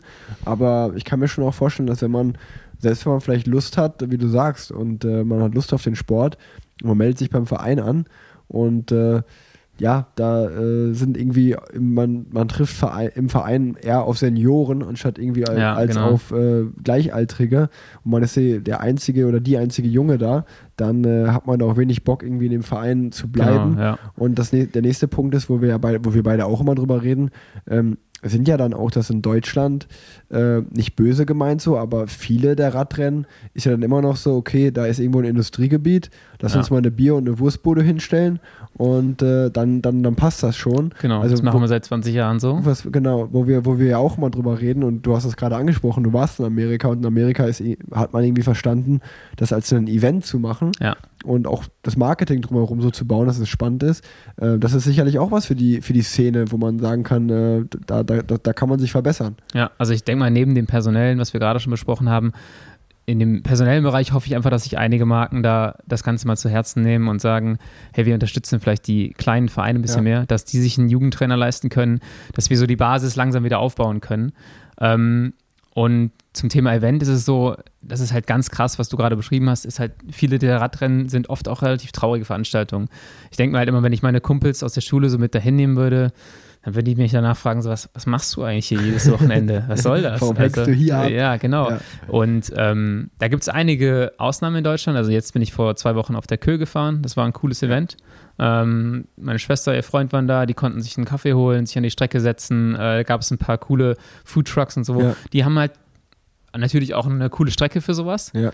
Aber die haben halt auch verstanden, dass das sowas ist, wo du ein Event draus machen kannst für die Leute, die sagen, okay, ich will einen Sonntagnachmittag irgendwie draußen verbringen, ich will spazieren gehen und dann hole ich mir da einen Kaffee und dann rasen da so ein paar Verrückte um die, um die ja. Kurven und ich gucke mir das aus dem Augenwinkel an, aber merkt dann irgendwie so, ah, ist gar nicht so uninteressant. Richtig. Du brauchst dieses initiale Ding, was die Leute dahin lockt, ja. die eigentlich nichts mit dem Radsport zu tun haben. Also so würde ich meine Kumpels auch dahin bringen können. Richtig. Ich sage, ja, könnt ihr euch einen coolen Nachmittag machen und ich fahre da irgendwo so rum. Wenn ihr Bock habt, guckt ihr euch das an. Und ich habe eigentlich noch nie jemanden erlebt, der gesagt hat, so, wenn er so ein Rundstreckenrennen gesehen hat, boah, das war aber total langweilig. Nee, weil so ein Rundstreckenrennen ist eigentlich ja. relativ kurzweilig. Du hast Voll. anderthalb Kilometer Runden, du kommst x-mal vorbei und für die Leute ist es ganz spannend. Das heißt, das steht und fällt so ein bisschen mit dem, mit dem Drumherum und wie du es aufziehst und auch vielleicht welche Communities du da hinholst. Ja. Auf der Kö war es halt auch so, dass du so ein paar Communities hattest, so von der schicken Mütze zum ja, Beispiel, ja. die gesagt haben, wir, wir malen da alles pink an oder sowas. Das war halt krass. Also du hast da echt Zuschauer auch gehabt. Cool. Und das war ein, war ein cooles Event und, und sicherlich ein Beispiel für, für viele Leute, wie sie es besser machen könnten. Und da steht und fällt jetzt natürlich wieder mit der, mit der Manpower und den Ideen und den Konzepten. Aber äh, grundsätzlich müssten sich viele Leute, viele Leute mal zusammentun mit, mit einer Idee und sagen, wir können vielleicht auch mal so, ein, so ein Blueprint für sowas machen. Ja. So, wie habe ich ein cooles Event am Ende und einfach, ich glaube, die vielen Beteiligten oder die Personen mit Reichweite im, im Sport können sich halt einfach zusammentun und was machen.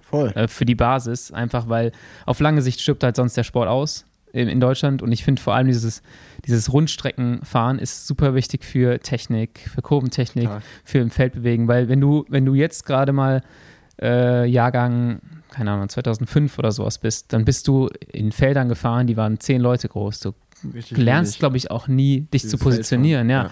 Und das ist halt dann auch so ein, so ein Rattenschwanz ein Problem. Das ist, selbst wenn die Leute stark sind, kommen sie irgendwann äh, in den internationalen Bereich und die fahren das erstmal in einem Feld von 100 Leuten und haben dann mega Probleme, sich zu positionieren. Ja, ja. Und dann kannst du noch so stark sein, dann, dann siehst du kein Land. Schwierig dann. Ja, es ist äh, definitiv, äh, wäre das irgendwie eine schöne Idee, wenn man da Schirmherren finden würde und ja. vielleicht den einen oder anderen Partner.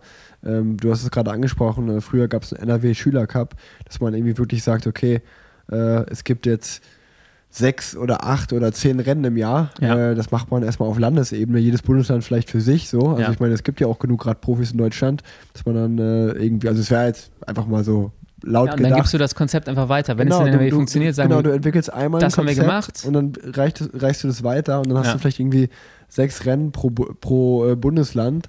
Ähm, äh, in Berlin macht Max Schachmann den Schirm her, weil der daherkommt. Ja. In NRW macht das ein anderer Radprofi, in Baden-Württemberg wieder ein anderer. Äh, nur mal so als Beispiel. Ja. Äh, wie gesagt, ist alles gerade laut gedacht hier. Aber äh, das wäre auf jeden Fall, glaube ich, und dann, dann, also ich meine, ich kann mich auch daran erinnern, als ich jung war, ich fand das auch total geil, wenn es dann Prämien gab. Da gab es irgendwie ja nächste Runde gibt es eine Reifen oder was auch immer, wenn du halt coole Partner hast. Ja. Das, also ich glaube, das sind ja auch so Punkte, die zieht die. oder zieht, Führungstrikots. Oder Führungstrikots. Weil deswegen finde ich es eigentlich so ja. cool, dass wir eine, dass wir eine Crit-DM haben, weil es ja. geht um ein Trikot und egal wie ob jetzt jemand da in dem Trikot rumfährt. Das ist, in den USA siehst du das mit Justin Williams. Der fährt ja. im Stars and Straps Trikot. Ja. Es ist mega geil. Und das, ja. das finden Partner gut. Das ist auch für die Leute von außen irgendwie verständlich. Ah, das ist der deutsche Meister. Und das ist halt was, wonach man streben kann. Und wenn du das in NRW hast, mit dem NRW Schülercup Führungstrikot, dann hast du für die Jungs und Mädels halt auch was, wo du sagst, ey, ich will dieses Trikot mal tragen. Total. Und, und ein Ziel. Und, und das ist wieder auch was, wo, wo, wo die sicherlich relaten können. Ich meine, das kennt man halt auch von der Tour de France. Da genau, gibt es auch ja. ein Sprint-Trikot, ein gelbes Trikot und dann hast du dasselbe auf einer kleineren Ebene hier ja. in NRW bei den Rundstrecken. Und was ich auch gerade gesagt hatte, so ein bisschen so, keine Ahnung, wenn du da irgendwie einen coolen Partner hast und man sagt irgendwie hier, Also ich hätte mir damals ein Bein ausgerissen, wenn ich gewusst hätte, äh, für den Sieger gibt es einen Laufradsatz oder Ja. so. Ey, da, da, da fährst du ja wie verrückt drauf. Ja. Also so, so lockt man die, äh, oder so macht man ja die Leute heiß. Und äh, ja, das wäre sicherlich eine äh, ne schöne Idee und wäre irgendwie cool, wenn man das in Zukunft äh, umsetzen kann, wenn man dann ein Konzept entwickelt, was man so von Bundesland zu Bundesland gibt, mit coolen Ja. Partnern, mit, mit Schirmherren. Ähm, kann ich mir sicherlich vorstellen, weil da du hast recht. Also ähm, das hast du gesagt, dass das die Radszene an sich einen riesen Boom hat und dass das Radfahren wieder cool gefunden wird. Äh, ich schätze auch mal hier, egal ob das jetzt hier ein junger Hörer, junge Hörerin ist oder vielleicht Hörer und Hörerinnen, die Kinder haben, Ja. ähm, ob die jetzt vielleicht ihre Kinder zum Radsport schicken würden, äh, weiß ich nicht. Äh, Viel eher als noch vor 15 Jahren. Also ich Richtig. weiß, wenn ich, als ich angefangen habe, war 2006, 2007. Das war, glaube ich, Ja. die schlechteste Zeit, um, um Radsport anzufangen. Ja. Und ich musste mir sowieso viele Fragen anhören. Ja. Ähm, aber jetzt wird es halt wieder salonfähig. Und Richtig. jetzt ist also die, das fällt halt schon mal weg, so die Eintrittsbarriere. Jetzt ist halt nur die Frage, so wie holt man die Leute in die Vereine, wie kann man vielleicht die Vereine unterstützen, dass man Leute, die Mhm. anrufen und sagen, wie ich das damals gemacht habe, so, yo, ich habe Fußballschuhe, aber ich habe kein Fahrrad. Also wie fange ich das Ganze eigentlich an? Dass die sagen können, okay, äh, wir haben hier noch drei alte Räder, ähm, du kannst hier mal vorbeikommen und weiß nicht genau, wie man die dahingehend unterstützen kann. Ich denke mal, ich habe schon mal, das ist auch jetzt wieder laut gedacht, darüber nachgedacht, jeder von uns hat so viele Radteile zu Hause liegen. Also ich habe irgendwo einen Rahmen rumfliegen oder fünf Helme, die brauche ich nicht mehr. Ja, ich ja. könnte die mühsam verkloppen, aber ich habe auch keinen Nerv, ehrlich gesagt. Nee. Warum poolt man das nicht mal? Als Verband, als, als Landesverband, als, als BDR, sagt, wir poolen das, packen die Sachen zusammen, wir erstellen davon so und so viele Räder, geben die an die Vereine, die dürfen die so und so lang nutzen und können dadurch halt die, die Leute irgendwie in die Vereine holen oder einfach so einen Start in den Sport. Also, ich, ich, ich denke auch, also das, was du gerade sagst, wenn, man, wenn ich an Social Media denke, also dafür, ich meine, der Name sagt ja Social Media, dafür ist es ja Genau. eigentlich da. Ich glaube, ich bin mir sicher, wenn der Radsportverband NRW als Beispiel einen Aufruf machen würde und er würde sagen, hey Leute, äh, wir machen einen Spendenaufruf, also Sachspenden, Ja. für egal was es ist, Helme, Räder, Material, keine Ahnung. Wenn ihr was im Keller stehen habt, äh, was ihr entbehren könnt, das geht zu 100% Ja. an die deutschen Vereine, dass da wieder, wenn jemand, wenn eine Anfrage kommt, äh, hier, wir haben Rad für dich, wir haben Helm Ja. für dich, was auch immer. Ähm, ich bin mir sicher, dass äh, viele also das froh, würden- den Keller frei zu das, haben. das auch. würden alle ja. deutschen Radprofis äh, oder alle Leute mit Reichweite in der Radszene würden Ja. das sicherlich super gerne teilen. Äh, ich würde da auch nochmal zwei, drei Helme dabei geben, das ist gar kein Problem. Äh, wie du sagst, so jeder hat im Keller was rumfliegen, wo er sich denkt, okay, äh, das, das, Das, gebe ich, funktioniert das noch, gebe ich aber gerne dahin. Ja, genau. Es funktioniert noch, aber du kannst es nicht wirklich verkaufen. Richtig. Aber es ist froh, auch wenn es weg ist und wenn es einen, wenn es einen guten Zweck erfüllt. Und, Und, und ja, und ich meine, was, was gibt es irgendwie was Schöneres, wenn du jetzt irgendwie weißt, okay, ich gebe den Helm hier ab und ich weiß, im besten Falle äh, bekommt das äh, äh, das junge Mädchen von nebenan, die jetzt im Verein anfängt, Ja. oder, oder der junge Kerl und dann äh, fahren die, äh, das sind vielleicht dann wieder die, die deutschen äh, Radstars in, in den nächsten In 20 15 Jahren ja, in klar. 15 Jahren. So, weißt du, das wäre eigentlich eine schöne Idee, da muss man auf jeden Fall in die Richtung äh, viel mehr machen. Ja. Finde ich auch gut, dass wir das endlich mal im Podcast äh, sozusagen jetzt besprochen haben, Sehr dass das gut. so ein bisschen Reichweite kriegt. Ja. Ähm, zwei Rubriken haben wir noch abzu äh, abzuarbeiten. Äh, ich glaube, äh, wir haben jetzt eine über eine schon sehr lange eigentlich indirekt geredet. Äh, Ja. Die erste wäre Radsport verbessern. Was ist da deine, deine Antwort? Ja, im Prinzip genau das, was wir gerade Ja. besprochen haben. Also mehr, mehr Zusammenarbeit, mehr Kommunikation.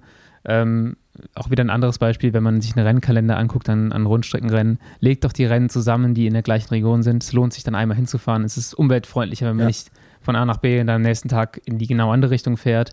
Einfach ein bisschen mehr Miteinander im, im Sport, ähm, weil ich glaube, damit kann man zusammen relativ viel erreichen. Sehr, hat, hatten wir auch noch nicht hier drin äh, im Podcast, äh, den Vorschlag sehr gut. Ähm, Thema Hungerast. Gibt es eine geile Hungerast-Story von dir? Aber ich glaube nicht nur eine. Also das war so ein Riesenthema für mich früher. Immer richtig Schiss gehabt, sonntags zum Training zu fahren und ich wusste, wir fahren lang. Äh, ich glaube, irgendwann äh, in meinem ersten Juniorenjahr stand ich mal bei einem Grad unter so einem Heizpilz mit einer ganzen Packung Leibniz-Kekse. Oh, geil. 30 Kilometer von zu Hause und boah, ich war so froh über den Heizpilz und die Leibniz-Kekse da. Ähm, und äh, ja, das war eine von vielen Hunger-Stories, bis ich gelernt habe, Essen ist super wichtig. Essen, äh, also isst deine 50, 60 Gramm Kohlenhydrate wahrscheinlich pro Stunde und äh, ja, und fahr einfach auch nicht zu schnell, weil ansonsten feuerst du nur die Kohlenhydrate durch die Gegend. Also ja, Hungerast hatte ich oft im Leben. Sehr gut. Äh, hatte, hatte doch jeder und jede von uns schon. Ja. Ähm, Du, das war, wir, wir quatschen jetzt eine Stunde fünf. Äh, mir hat es super viel Spaß gemacht. Ich glaube, Mir das war auch. auf jeden Fall ein Podcast, aus dem man äh, sehr viel mitnehmen kann, der hoffentlich auch in Zukunft ein bisschen was bewirken kann. Ähm, ich habe noch zum Abschluss zwei, drei aktuelle Themen. Also die nächste Folge, ich muss mal mit Tanja erstmal sprechen, ich habe noch gar nicht mit ihr gequatscht, aber ich hoffe, die nächste Folge wird eine Parallelweltenfolge. Ähm, da gibt es ja dann auch wieder äh, vieles äh, zu be be bereden am Anfang der Folge. Da können wir den Kreis auch wieder gut schließen. Haben wir mit der WM angefangen. Äh, jetzt, äh, ich glaube, den einen Weltmeistertitel haben wir heute schon gratuliert, aber ich hoffe, da kommt noch ein bisschen was dazu, was wir dann in der nächsten Podcast-Folge besprechen können äh, mit Tanja im Parallelwelten-Podcast. Äh, Thema, das Rennen in Frankfurt wird sicherlich thematisiert, äh, war sicherlich persönlich für mich das beschissenste Wochenende dieses Jahr. Äh, meine Saison, äh, da steht auch noch ein Rennen an, das äh, ist am 3. Oktober der Münsterland Giro. Ähm, dann hatte die Radbundesliga hatte ihren hatte große Ab in Sauerland großes Abschlussrennen, das kann man so ein bisschen thematisieren. Also ich glaube, wir haben da genug Themen. Und aus ganz persönlicher Sicht will ich euch noch sagen, heute ist Mittwoch. Ich hoffe, ich schaffe es, die Folge vor Freitag rauszubringen, weil äh, am Freitag um 19 Uhr gehen auf der War-Seite R-O-A-A-R.de, hoffe ich mal, weiß ich gar nicht, oder .com, je nachdem, googelt notfalls einfach. Ähm, am 2.10. findet unser Paris War B White statt, also der Paris Cyclist Club von Paul Ripke und äh, der War Cycling Club, den äh, ich und meine Kumpels gegründet haben. Der macht am 2.10. eine große Ausfahrt in Köln. Ähm, dafür gibt es Tickets äh, zu kaufen ziemlich begrenzt, um ehrlich zu sein. Es gibt nur 30 Tickets. Ähm, wird ein exklusives Event, äh, weil wir nicht allzu viel äh, oder weil wir auch noch geladene Gäste haben und dann äh, wollen wir den Platz nicht ausreizen in diesen Zeiten auf dem Innenhof. Das Ganze wird stattfinden bei Bo Bikes. Und ähm, ja, es wird, ne, wird so ein bisschen das Kick-Off-Event, weil äh, ich kann es endlich mal so verkünden, dass äh, wir so wie es aussieht, äh, in Zukunft äh, bei Bobikes so ein bisschen unser Clubhaus äh, aufbauen werden von War, was schon ein paar Mal thematisiert wurde. Und äh, spätestens, glaube ich, so ab 2022 äh, wird es da richtig was Spruchreifes geben. Ähm, ich finde geil, dass so diese Kooperation äh, zustande gekommen ist. Wir den White machen, so als Kickoff-Event und dann viele, viele News äh, wird es da sicherlich dann noch geben in dem Bereich, dass man auch so für die Kölner Radszene da so einen Anlaufpunkt schafft. Ähm, das aus persönlicher Werbetrommelsicht, sag ich mal. Äh, zweite Zehnte, wie gesagt, ab diesem Freitag, äh, das ist der 24. September, ab 19 Uhr gibt es da im Online-Shop die Tickets. Müsst da schnell sein, ich glaube, die werden sehr schnell ausverkauft sein. Ähm, ich freue mich sehr auf das Event, werde davon berichten. Und äh, ja, die letzten Worte hast du, Lennart. Äh, ich bedanke mich, äh, dass du zu Gast warst. Es war, glaube ich, wirklich eine sehr, sehr schöne Folge. Mir hat Spaß gemacht. Und die letzten, die letzten Worte hast du. Ja, mir hat es auch tierisch Spaß gemacht. Ich freue mich, dass ich dem Rundstreckensport und vielleicht auch so ein bisschen Nach Nachwuchssport ein bisschen eine Bühne bieten konnte. Und äh, ja, hat mir sehr viel Spaß gemacht, hier zu sein. Vielen Dank, Rick.